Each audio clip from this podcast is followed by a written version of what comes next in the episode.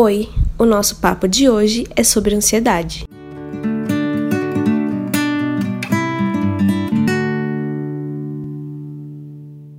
Eu sou a Natália Portel e esse é o Com Amor Nat. Aqui é o meu espacinho na internet onde eu compartilho vivências, insights, pensamentos, um pouquinho da minha vida e da minha jornada para tentar inspirar vocês de alguma forma. E eu fico muito feliz quando vocês escutam meu podcast aqui e vão lá nas minhas redes sociais falar um pouquinho mais sobre como vocês se sentiram e a gente consegue conversar um pouquinho mais sobre isso. E eu perguntei esses dias lá no meu Instagram, Natália Portel, quais assuntos vocês gostariam de ver por aqui e muita gente pediu para falar sobre ansiedade, relacionamentos e depressão. E calma, gente. Tem muitos assuntos em pauta aqui, eu tenho uma lista gigantesca de coisas que eu quero compartilhar com vocês, mas o assunto mais pedido foi ansiedade, e até porque eu venho compartilhando algumas coisas com vocês por lá sobre isso, sobre a minha experiência, e eu vejo que sempre que eu falo sobre isso, eu me sinto mais leve e vocês também se sentem, sabe?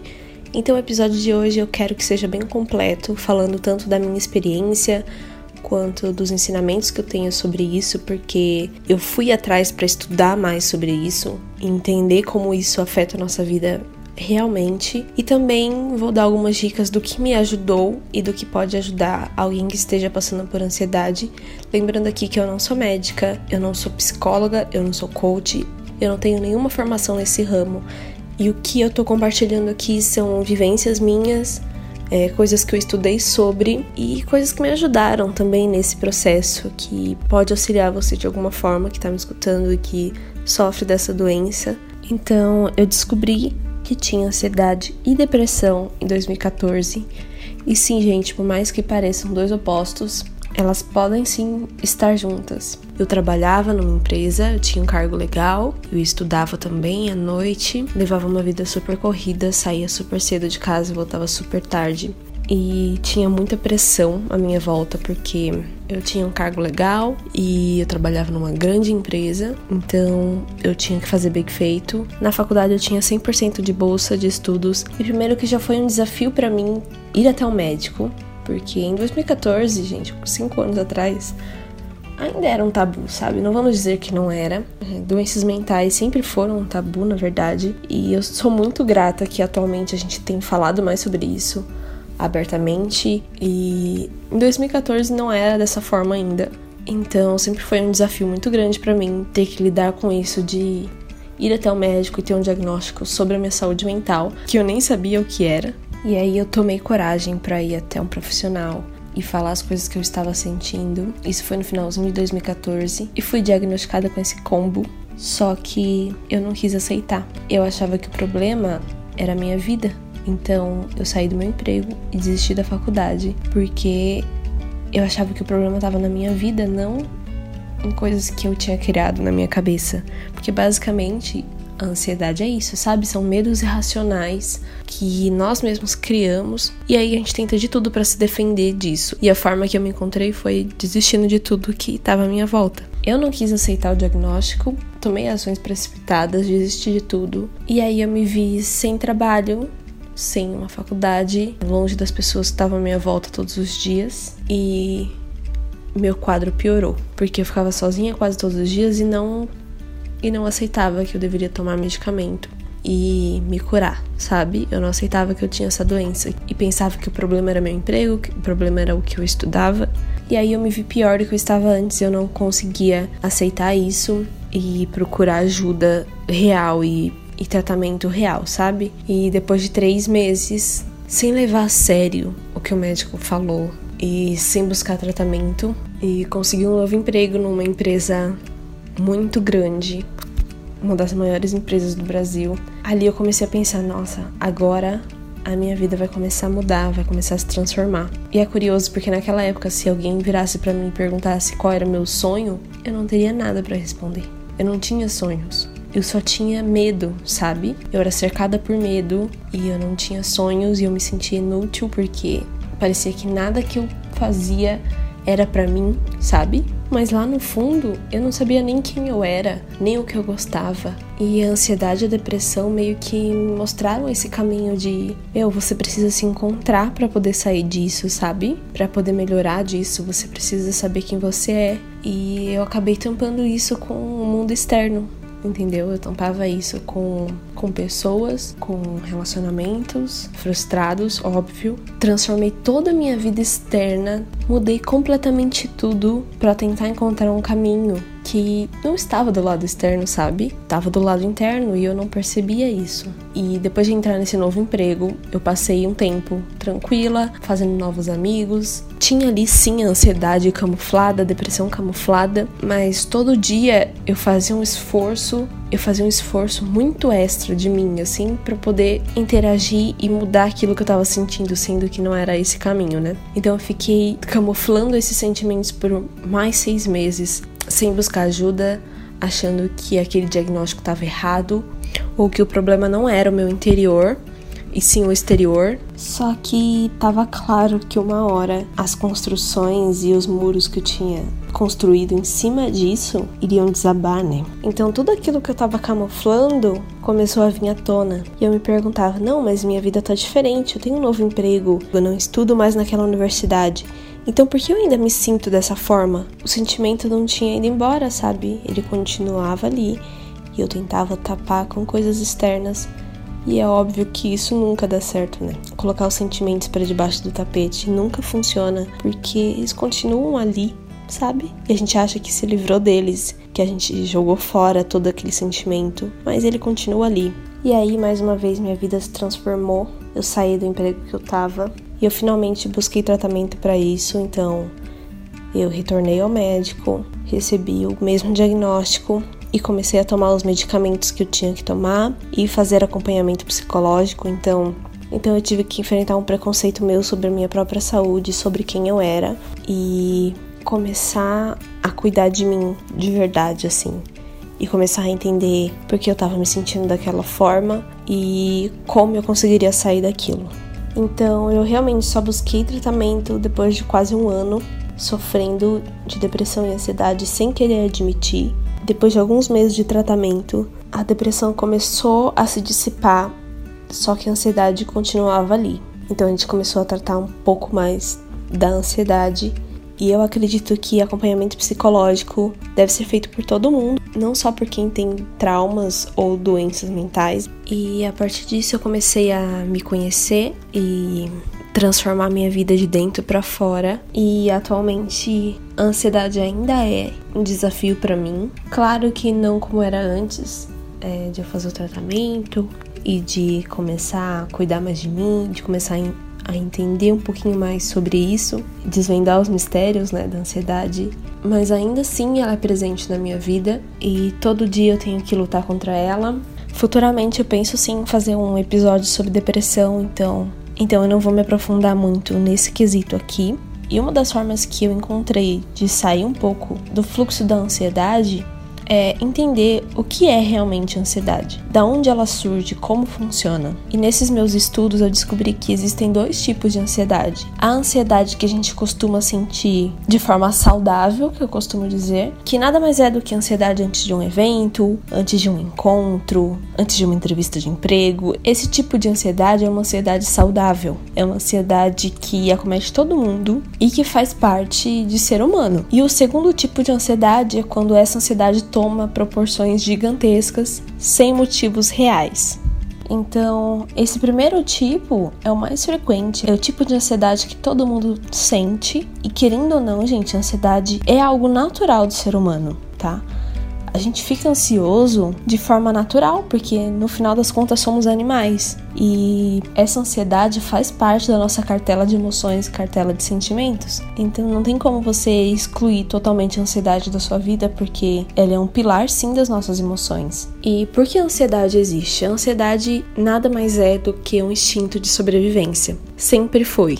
E lembra quando você estava na aula de ciências e no seu livro de estudos tinha uma imagem do cérebro humano? Sabe aquela pontinha bem no final, bem embaixo do cérebro que liga ao resto do corpo? Então, ali é o cérebro reptiliano. E o nosso cérebro reptiliano, ele anda com a gente desde os primórdios da nossa existência. E ele sempre nos protegeu e zelou pela nossa vida para que a gente mantesse a nossa espécie. Então, a ansiedade sempre foi uma questão de sobrevivência. E o cérebro reptiliano, ele sempre nos acompanhou.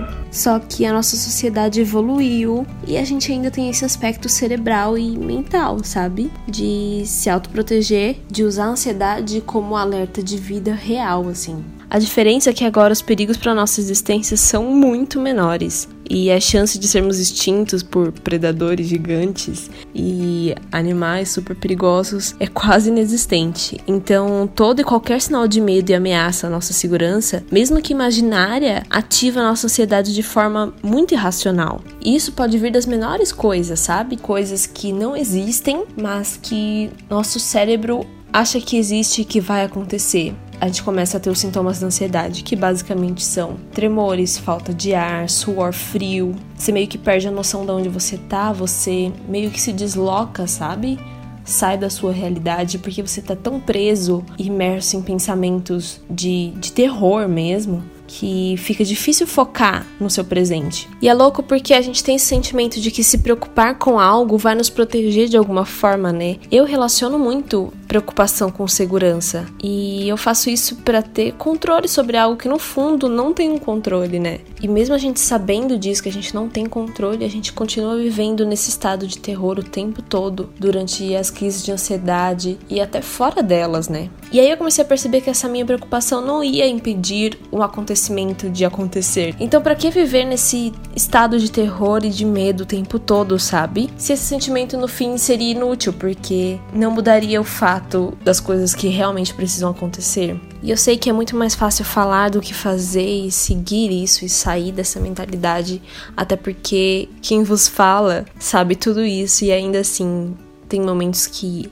que é difícil, que é complicado, que é de luta mesmo contra a ansiedade. Então acho que essa é parte mais difícil, você saber que algo é racional. Lá no fundo você conseguir ver esses dois lados da moeda, mas conseguir atuar pouco sobre o que realmente faria diferença, sabe? Para mim essa é a parte mais difícil, tentar dizer afirmações lógicas e tentar entrar nesse modo de foca no que existe de real. Para mim essa é a parte mais difícil, sabe? Sair desse modo automático do nosso cérebro de procurar coisas para se defender e sair desse modo de terror e medo o tempo todo e voltar para o presente e para o lado mais racional mesmo da situação, porque é isso que vai te fazer sair dessa, sabe? Tentar dizer umas afirmações lógicas, mesmo que isso não mude o que você tá sentindo, mas isso pode te ajudar a sair daquele, daquele estado mental que te tira totalmente do agora. E a gente torna a vida muito mais difícil e complicada estando o tempo todo na nossa cabeça e nas histórias que a nossa mente conta, no blá blá blá incessante. Porque no final das contas a vida é tão simples e a gente precisa sair um pouco da nossa cabeça e estar no momento presente, estar no agora, em vez de ficar tanto no passado,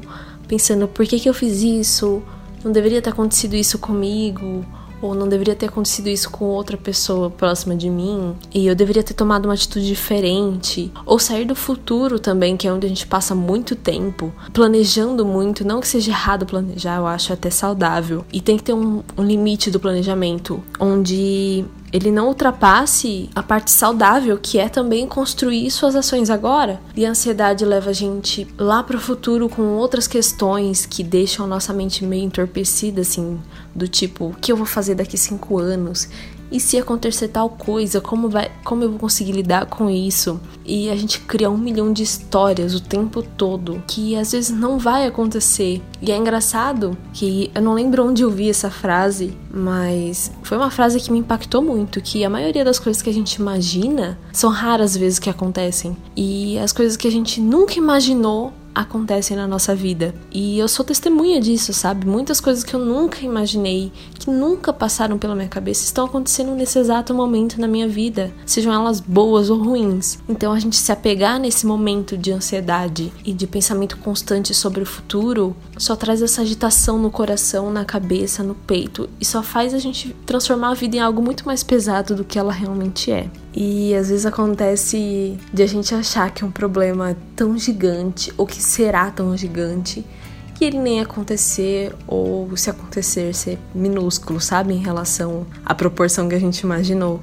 E eu sei que é muito mais fácil falar do que fazer e, e se você aí que tá me ouvindo também sofre com ansiedade, eu sei que passar por isso é meio solitário, sabe? Porque ninguém pode entrar na sua cabeça e entender o que tá se passando nela e todas as milhões de coisas que você tá pensando ao mesmo tempo. E você meio que tem que aprender a se entender sozinho, sabe? É a lidar com esse sentimento e tentar apaziguar aos poucos. E é claro que você precisa desse suporte. Se você tá passando por um momento assim, procure pessoas, procure médicos, profissionais. É, se precisar tomar medicamento, não adie, sabe? Não coloque para debaixo do tapete igual eu fiz, porque esse é um dos maiores arrependimentos que eu tenho de não ter olhado para mim com mais cuidado e entendido que a minha saúde mental também é a minha saúde e não adianta só cuidar da minha saúde física e não cuidar da minha saúde mental. As duas coisas andam juntas, uma impacta na outra. É cientificamente comprovado que a nossa mente impacta na saúde do nosso corpo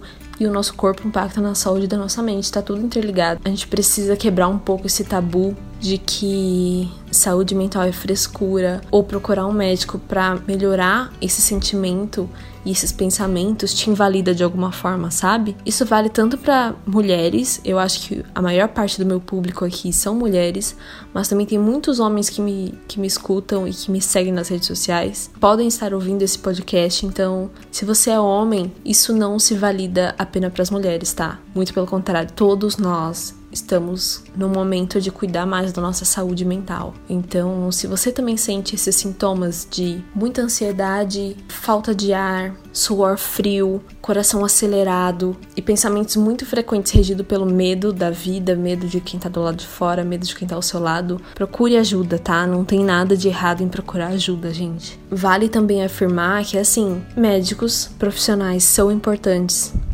medicamentos são essenciais, mas vai partir de você querer melhorar e querer sair dessa e procurar se entender, procurar saber quando você está prestes a entrar numa crise. Hoje em dia eu consigo perceber quando eu estou caminhando para uma crise de ansiedade, eu consigo cortar esse caminho pela metade, porque eu já passei por isso tantas vezes e eu já identifiquei tantas vezes como é esses passos que eu já consigo identificar e pensar, poxa, eu não tô legal, eu preciso focar nisso aqui e tentar melhorar, focar no meu presente. O que eu costumo fazer, o que me ajudou muito e que eu costumo dizer que me salvou mesmo durante o meu processo de tratamento com os médicos e juntamente com o remédio foi a meditação. A meditação tem muitas vertentes e ela está sendo muito utilizada nas escolas, nas empresas, porque ela realmente tem o poder de trazer a gente para agora, sabe? A gente precisa desmembrar um pouco a meditação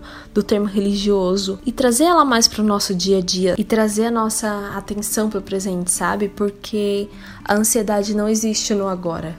A ansiedade, ela é uma projeção da nossa cabeça e ela não existe no momento presente. E simplesmente fechar os olhos, focar atenção na sua respiração e nas sensações e sentimentos e pode te ajudar a sair desse momento onde a ansiedade toma conta. E tenha compaixão e cuidado por você nesse momento. Lidar com ansiedade é muito difícil, mas é possível, sabe? Tenha compaixão com você. Se você conhece alguém que está lidando com ansiedade também, tenha paciência e esteja presente. Você não precisa tentar ajudar essa pessoa a todo momento, em todos os aspectos, mas a sua presença e você mostrar que você tá ali, independente do que aconteça, já é de grande suporte. Então, esse é o meu recado de hoje. E se você tem alguma história para compartilhar, fala comigo pelo Instagram, vamos conversar sobre isso. Compartilhar experiências mesmo. Se você acha que essa mensagem pode ajudar alguém, compartilha também com um amigo que esteja passando por, por esse momento difícil. Se você está passando por esse momento difícil, saiba que você não está sozinho nem sozinha e que a cura não é imediata e ela leva tempo para acontecer. Então, tenha paciência, tenha compaixão com você mesmo, procure ajuda, comece a identificar e entender como funciona a ansiedade em você. Não pegue só como referência outras pessoas, experiência de outras pessoas. É, mas começa a olhar um pouquinho mais para você e para o seu processo, sabe? E não é errado se sentir dessa forma e vou compartilhar com vocês uma coisa muito especial. que me ajuda muito a sair das minhas crises de ansiedade e que poucas pessoas sabem, mas eu quero muito compartilhar com vocês essa frase, essa afirmação, essa mentalidade que eu tento manter, que é: eu sou protegida, eu sou guiada, eu sou amada. Tá tudo bem no meu mundo. Eu sou protegida, eu sou guiada, eu sou amada, tá tudo bem no meu mundo. E repete isso várias vezes, mesmo que o seu sentimento seja totalmente ao contrário disso, mesmo que sua mente e seus pensamentos estejam tomados por medo, mantém isso em mente, sabe? De que você está sendo protegido e você está sendo amado. Independente do que você acredita, não estamos falando de religião aqui. Então use essa frase em todo e qualquer momento, assim como eu uso essa é uma das minhas portas de saída, sabe? Assim como a meditação, assim como os profissionais que me atendem, assim como os medicamentos que eu já tive que tomar. Então existem muitas portas de saída e você não tá sozinho nessa jornada, tudo bem? E é isso. Salve esse podcast nos seus favoritos e ouve sempre que precisar. Compartilhe o link desse podcast com alguém que você conheça, que possa ajudar de alguma forma, e eu espero ter trazido um pouquinho mais de paz para o seu coração e para sua mente no dia de hoje, tudo bem? Então é isso e eu te vejo no próximo episódio.